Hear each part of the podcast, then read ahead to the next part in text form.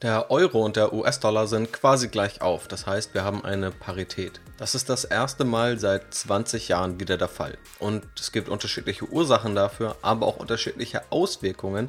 Einerseits wirtschaftlicher Natur, andererseits, und darum soll es hier vor allem gehen, die Auswirkungen für Anleger. Und ganz wichtig ist es auch zu trennen, was trifft jetzt die Wirtschaft und was betrifft uns als Anleger. Da versuche ich etwas Licht ins Dunkle zu bringen, also viel Spaß.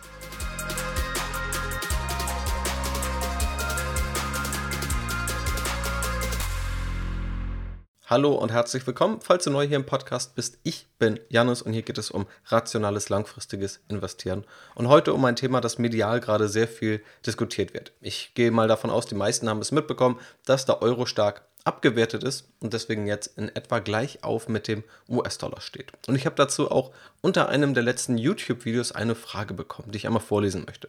Hallo Janis, wie gehst du mit Währungsschwankungen um? Ich habe in den letzten Monaten allein durch den sinkenden Euro zum US-Dollar-Kurs 10% Depotzuwachs erhalten. Der Dollar ist auf einem Rekordhoch. Spielt das für dich bei der Entscheidung, jetzt US-Aktien zu kaufen, eine Rolle? Immerhin würde das in Euro geführte Aktiendepot bei steigendem Euro zu US-Dollar-Kurs wieder an Wert verlieren. Wie gehst du damit um? Gibt es dazu eine Lösung, sich davor zu schützen? Und danach gab es sogar noch das Lob, dein Kanal ist für mich der seriöseste unter all den Finanz-YouTube-Kanälen. Also neben der guten Frage soll natürlich auch das dankend erwähnt werden und dann kann ich natürlich nicht anders, als dem eine Podcast-Episode zu widmen. Naja, Spaß beiseite, das Thema ist auch so natürlich enorm relevant und diese Frage passt aber hervorragend dazu.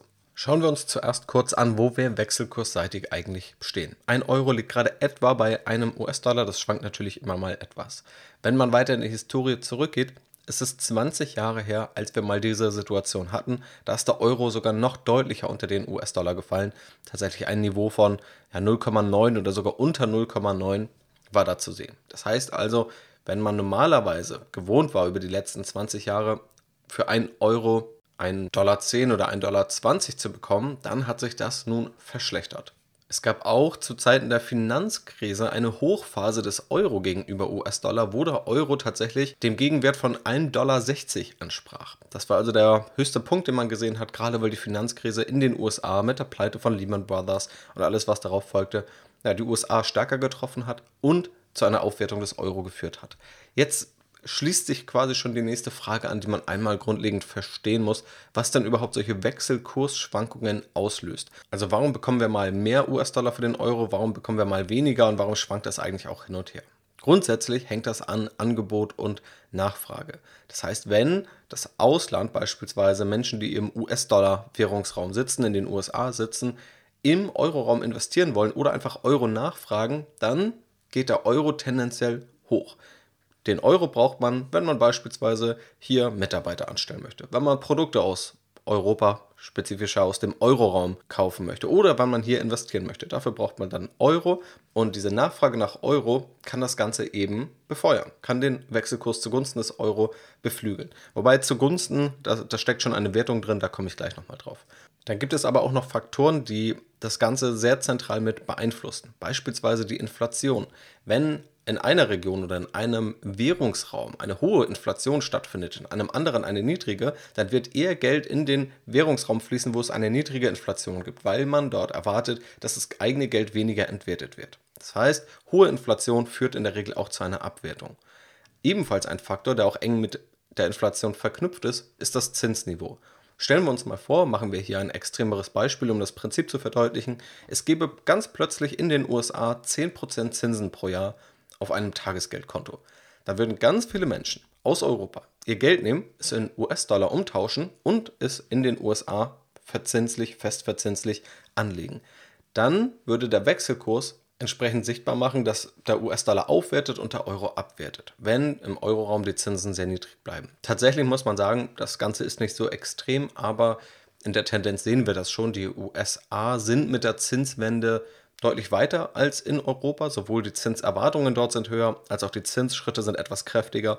Und man traut der USA oder vor allem auch der Wirtschaft in den USA eher zu, mit diesen Zinserhöhungen auch umgehen zu können. In Europa gibt es noch ein paar Schwierigkeiten.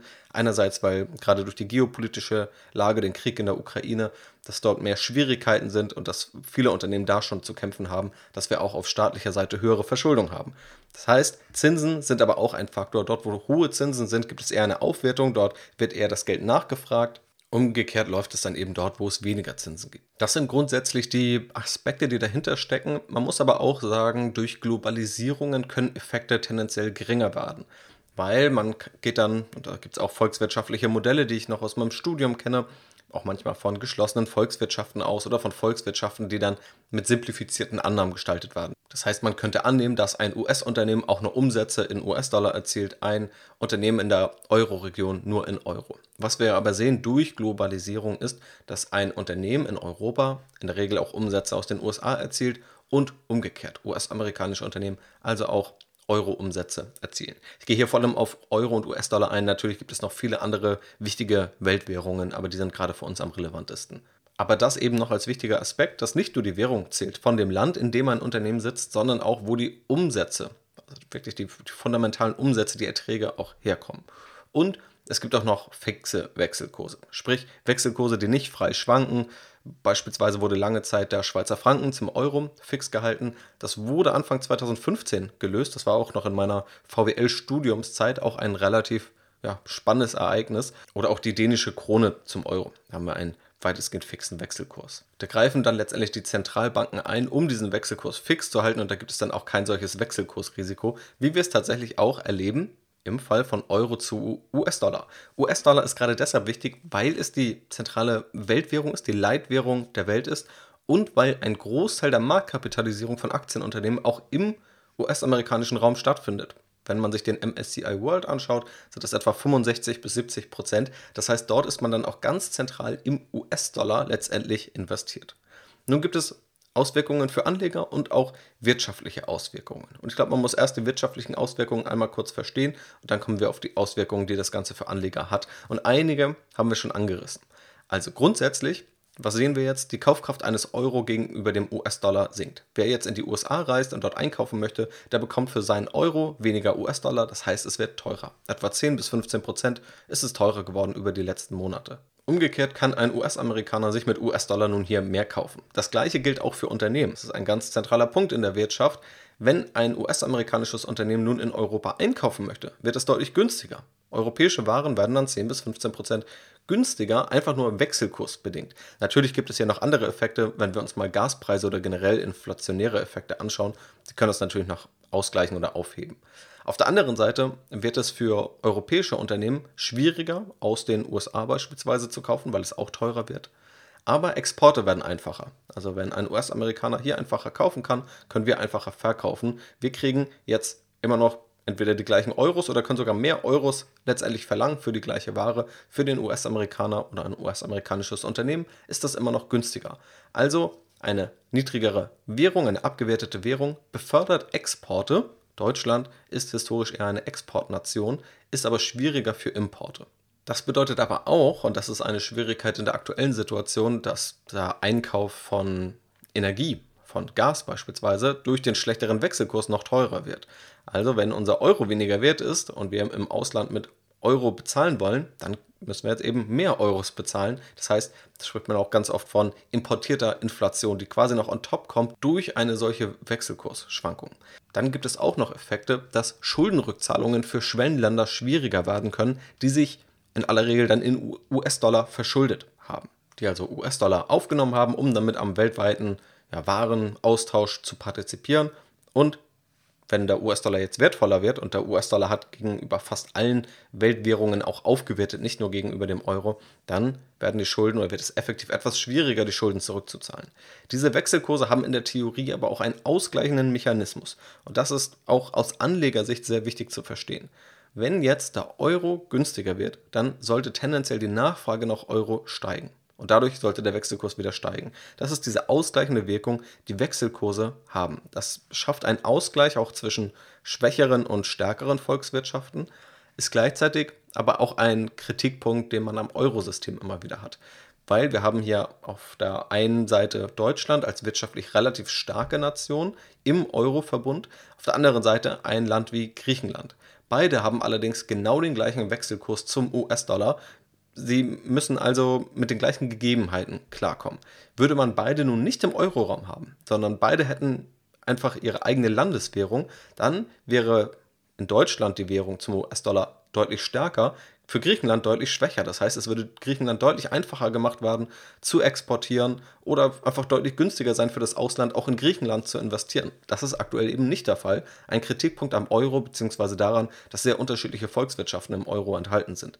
Grundsätzlich geht es aber darum, diesen Mechanismus zu verstehen, dass Wechselkurse tendenziell eben diese ausgleichende Wirkung haben. Wenn wir uns jetzt auch hier nochmal etwas extremer vorstellen, dass der Euro nochmal 20% abwertet, dann wird es nochmal 20% günstiger für das Ausland in Deutschland Produkte zu kaufen, in Deutschland zu investieren, womöglich auch in Deutschland Mitarbeiter zu rekrutieren. Also fließt dann sehr viel Geld und Investitionen wahrscheinlich wieder nach Deutschland. Das ist ein isolierter Effekt, jetzt auch ein etwas extremeres Beispiel, soll das aber nochmal verdeutlichen. Die Auswirkungen für Anleger sind auch relativ spannend. Zum einen nach vorne gerichtet, aber auch das, was wir an Auswirkungen schon gesehen haben.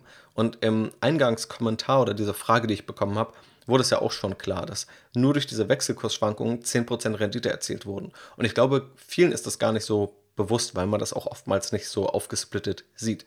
Aber diese Wechselkursschwankungen, auch viele, die dann global investieren, was ein hervorragender Ansatz ist, was der präferierte Ansatz ist, nicht nur auf einzelne Regionen zu setzen, sondern wirklich auch global zu streuen, dann bedeutet das, dass man auch einen Großteil wahrscheinlich in US-amerikanische Aktien investiert. Und wenn nun der US-Dollar aufwertet gegenüber dem Euro-Raum, und das waren jetzt etwa 10 bis 15 Prozent, dann führt es eben auch dazu, dass Anleger in Deutschland dadurch eine positive Wechselkursentwicklung mitnehmen. Wenn man sich das mediale Spektakel drumherum anguckt, um solche Ereignisse, dann glaubt man erstmal nicht, dass es als Anleger irgendetwas Positives haben kann. Tatsächlich ist es aber so, wenn man sich den MSCI World anschaut in diesem Jahr, dann ist da um etwa 20% gefallen. Für einen Anleger, der in Deutschland sitzt oder im Euroraum sitzt und in den MSCI World investiert hat, dann ist da etwa nur 10% gefallen, weil eben die Differenz von 10% durch diese positive Wechselkursentwicklung aufgefangen wurden. Das liegt daran, dass der US-Anteil im MSCI World so groß ist. Das gilt aber auch bei allen anderen US-Indizes oder auch bei US-amerikanischen Aktien. Nehmen wir mal an, jemand hat eine Alphabet-Aktie gekauft und die Alphabet-Aktie stagniert einfach nur ein Jahr im Wert. Die Wechselkursentwicklung trägt aber dazu bei, dass wir jetzt, wenn wir unseren US-Dollar in Euro zurücktauschen beim Alphabet-Aktienverkauf, dass der Wechselkurs dann eben 10% günstiger steht für uns, dann haben wir 10% Rendite erzielt. Nicht, weil das Unternehmen wertvoller geworden ist oder der Aktienkurs sich bewegt hat, sondern weil eben diese Wechselkursentwicklung so war. Das zeigt in meinen Augen aber auch eine wichtige Sache, nämlich wirklich Diversifikation. Man kann jetzt sagen, klar, wenn ich nur im Euroraum investiere, dann habe ich gar keine Wechselkursschwankungen. Und da muss man sagen, das ist auch ein Vorteil. Also ich habe auch schon ja, vorhin etwas kritischer auf den Euroraum geschaut. Aber es gibt ja auch Vorteile, dass es kein Wechselkursrisiko gibt und Wechselkursrisiken können auch mal Investitionshemmnisse sein. Das heißt, ein Unternehmen expandiert im Euroraum mal eher, weil es weiß, okay, da kann ich mich drauf verlassen. So etwas wie jetzt kommt da nicht vor. Ich weiß, da kriege ich ein Euro und ein Euro gibt es auch bei mir. Also einfach Grenzenabbau innerhalb einer Währungsregion. Aber trotzdem würde man sich letztendlich nur auf diesen Euro stützen. Und klar kann man sagen, ein Euro ist auch in 10 Jahren noch ein Euro und auch in 20 Jahren noch ein Euro. Aber wer auch schon länger diesen Podcast verfolgt, der wird sicherlich wissen, es gibt Themen wie Inflation. Also ist ein Euro heute real ein Euro wert und in 10 Jahren auch noch oder ist er real in 10 Jahren vielleicht nur noch 50 Cent wert oder in 20 Jahren 20 Cent? Und wir dürfen ja nicht vergessen, dass die meisten, die im Euroraum oder in Deutschland leben, in der Regel ihr Einkommen von einem deutschen Unternehmen beziehen, womöglich dann irgendwann ihre Rente von einem deutschen Staat oder vielleicht auch noch von einem deutschen Versicherer. Also da ist schon sehr, sehr viel im Euroraum gebündelt und eine Diversifikation, auch währungsübergreifend, ist relativ nützlich, wie man in solchen Fällen sieht. Die muss nicht immer zugunsten von uns laufen. Das heißt, es ist nicht davon auszugehen, darauf komme ich aber gleich nochmal, äh, dass da Euro oder dass wir jetzt eine Entwicklung die letzten sechs Monate gesehen haben, die über die nächsten 50 Jahre so weitergeht und man sollte bloß das Geld aus dem Euroraum ziehen. Davon gehe ich zumindest nicht aus. Aber eine Diversifikation, die hilft da einfach, weil man solche Risiken etwas eliminiert, weil man auch in unterschiedliche Währungsräume investiert und wir alle von Haus aus tendenziell sehr stark in dem Währungsraum investiert sind, wo wir eben gerade wohnen. Für die meisten wird es der Euro-Währungsraum sein. Also auch wieder ein Pluspunkt für diversifizierte Portfolios. Jetzt gibt es auch eine Frage, die immer wieder diskutiert wird und zwar kann man dem Euro überhaupt noch vertrauen? Stürzt der Euro immer weiter ab? Weil es gibt ja auch schon länger Kritik am Euro. Das Ganze ging dann vielleicht nochmal stärker los mit der Euro-Krise im Jahr 2012. Damals hat dann auch Mario Draghi ein ziemlich ja, bekanntes Statement geprägt, wo er gesagt hat, im Rahmen unseres Mandats ist die EZB bereit, alles Notwendige zu tun, um den Euro zu erhalten. Und glauben Sie mir, es wird genug sein. Und im englischen Original äh, hat er eben gesagt, whatever it takes. Also was auch immer notwendig ist, wir werden es tun, um den Euro zu retten. Hatte vor allem auch eine sehr starke stabilisierende Wirkung, weil es auch ganz viel um Erwartungen geht. Also nicht nur um Schwankungen oder Dinge, die passiert sind, sondern auch Erwartungen. Genau wie wenn jetzt jemand sagen würde, wir werden alles in unserer Macht Stehende tun, um eine gewisse Krise zu überstehen, um die Energiekrise zu überstehen. Und seien Sie sicher, es wird genug sein. Wenn jemand das sagt, dann können Finanzmärkte da auch Vertrauen entwickeln Natürlich ist da nochmal die Frage, wer das sagt und wie glaubwürdig das Ganze auch hergeleitet ist. Aber prinzipiell wird hier mit Erwartungen gearbeitet, die wiederum die Finanzmärkte beeinflussen und auch die Wechselkurse beeinflussen beispielsweise, die, wie wir ja auch gesehen haben, tatsächlich auch realwirtschaftliche Auswirkungen haben. Seitdem ist die Kritik am Euro nach meinem Empfinden etwas weniger geworden und keimt gerade wieder etwas stärker auf. Und diese Kritik ist jetzt auch nicht völlig unberechtigt. Sie ist aber auch unter Ökonomen stark diskutiert. Also wie sehr gibt es wirklich kritische Punkte? Überwiegen jetzt die Vorteile einer Währungsunion die Nachteile? Kann man das auflösen oder nicht? Und da teile ich durchaus etwas Skepsis, dass dieses Konzept relativ neu ist, also unterschiedliche Länder unter einen ja, gemeinsamen Währungsschirm zu packen, Länder, die auch noch wirtschaftlich relativ unterschiedlich sind und dass es definitiv zu Problemen führt. Ob deswegen jetzt aber davon auszugehen ist, dass auf alle Ewigkeit der Euro abwerten wird gegenüber dem US-Dollar, das glaube ich erstmal nicht. Ist auch nichts, was wir über die letzten Jahre in der Konstanz so gesehen haben, auch wenn man das mal zum historischen Mittelwert vom Euro zum US-Dollar-Wechselkurs vergleicht. Also da möchte ich nur davor warnen, dass man jetzt einen kurzfristigen Trend nimmt und den in die Zukunft fortschreibt, etwas, was wir Menschen sehr gerne machen, da wäre ich erstmal vorsichtiger. Ich habe mir da sehr viel angeschaut, sehr viel durchgelesen, auch über die letzten Jahre und mein Fazit ist nach wie vor, ich habe keine Ahnung, in welche Richtung der Wechselkurs geht. Auch in der Finanzwissenschaft gilt es als ja, fast unmöglich, Wechselkurse verlässlich vorherzusagen. Im Rückblick ist man natürlich immer klüger, wenn man jetzt ja, darüber philosophiert, warum hat sich welcher Wechselkurs so entwickelt. Aber jetzt nach vorne gerichtet vorauszusagen, wohin es geht, das ist enorm schwierig. Gerade auch deshalb, weil in Wechselkursen oder generell Preisen am Finanzmarkt immer schon Erwartungen drinstecken. Also es ist ja nicht so, dass man gerade vorhersagen muss, geht es Europa in den nächsten sechs Monaten besser als den USA? Ja, das wird wahrscheinlich nicht so sein. Aber genau das weiß ja der gesamte Markt schon und genau das steckt schon in den Kursen drin. Das heißt, es geht vor allem darum, was erwartet eigentlich niemand und wie wird sich das auf einen Kurs auswirken. Und das Unerwartete selber zu erwarten und selber rational abzuschätzen, ist enorm schwierig und das dann auch noch sauber in eine Anlagestrategie zu transferieren, ist auch enorm schwierig wo man sich dann auch die Frage stellt, alles sind ja irgendwie unterschiedliche Wahrscheinlichkeiten. Will man das wirklich darauf aufbauen oder eher ein Depot aufbauen, das vielleicht mit allen Szenarien weitestgehend gut zurechtkommt? Und das wäre eher mein Ansatz. Und dann noch ein diversifizierter Ansatz, der gleichzeitig auch bedeutet, sich nicht panisch aus dem Euroraum zurückzuziehen mit allen Investments, aber diese jetzt auch nicht zu stark zu fokussieren. Die andere eingangs gestellte Frage war, ob ich jetzt noch US-Aktien kaufe, weil ja jetzt der Kauf von US-Aktien etwa 10 bis 15 Prozent teurer ist. Und das stimmt, es ist erstmal teurer geworden für genau die gleichen Unternehmen, die man dort bekommt. Auf der anderen Seite, wenn man sich anschaut, wie viel Wirtschaftskraft in den USA liegt und dass man vielleicht auch argumentieren kann, dass der relative Unterschied von den USA zu Europa ja auch irgendwo gerechtfertigt ist. Also den USA geht es nicht so schlecht wie uns durch jetzt den Krieg oder auch die ganzen Inflationsentwicklungen, die wir hier sehen, sodass man ja auch argumentieren kann, dass die Unternehmen dort ein gewisses Premium auch verdient haben durch diese Wechselkursaufwertung. Deswegen, ich finde den US-amerikanischen Raum auch zu relevant, auch die Unternehmen zu relevant, als dass ich dort nicht mehr investieren würde. Gleichzeitig schließt es ja daran an, dass man dann erwartet, das ist nur eine temporäre Schwankung. Dass man also sagt, ich investiere jetzt nicht in US-Aktien, weil ich davon ausgehe, in sechs Monaten wird sich der Wechselkurs wieder normalisiert haben.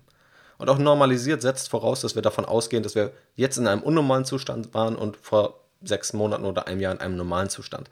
Diesen normalen Zustand gibt es nicht so richtig. Es gibt eben ja, ein langfristiges Mittel, das wir heranziehen können. Demnach müsste der Euro nochmal aufwerten langfristig. Das kann durchaus sein.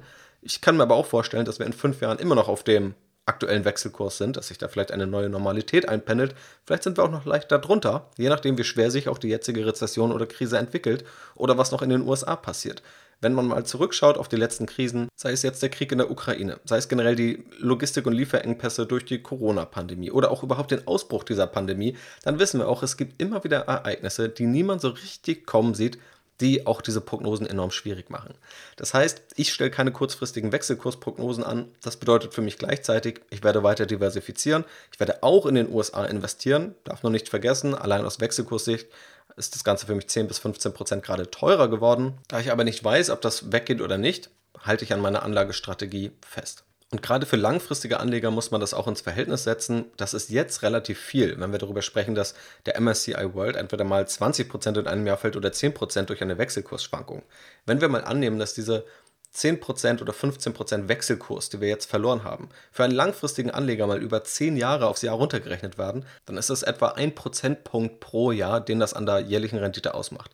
Das ist nicht wenig, aber man muss halt sagen, wir haben in diesem Jahr eine außerordentlich starke Wechselkursentwicklung hingenommen oder erlebt und das Ganze, wenn man das mal mittelt für langfristige Anleger, macht dann eben pro Jahr dann doch noch deutlich weniger aus. Das ist dann mein Fazit zur aktuellen Situation und auch wie ich aus Anlegersicht damit umgehe und wie ich damit umgehen würde. Natürlich kannst du für dich auch andere Schlussfolgerungen daraus ziehen. Mir ist es vor allem wichtig, einmal zu verstehen, wie ist das Ganze historisch einzuordnen, was sind die Auslöser für solche Wechselkursschwankungen, was folgt daraus wirtschaftlich und was folgt daraus auch ja, aus Anlegersicht. Wie kann man ein Depot auch in solch unsicheren Zeiten auf ja, hoffentlich Erfolgskurs halten. Falls du weitere Gedanken oder Fragen dazu hast, schreib mir natürlich gern bei Instagram, nehme ich gern in eine künftige Folge mit auf. Wenn du auch mehr darüber verstehen willst, gerade in einer solchen Phase, wie du eigentlich ein Depot, ein Portfolio gut und langfristig gut aufbaust und es auch selbst durch unterschiedlichste Börsenphasen navigieren kannst, schau gern mal in der Academy vorbei. Link findest du in der Videobeschreibung.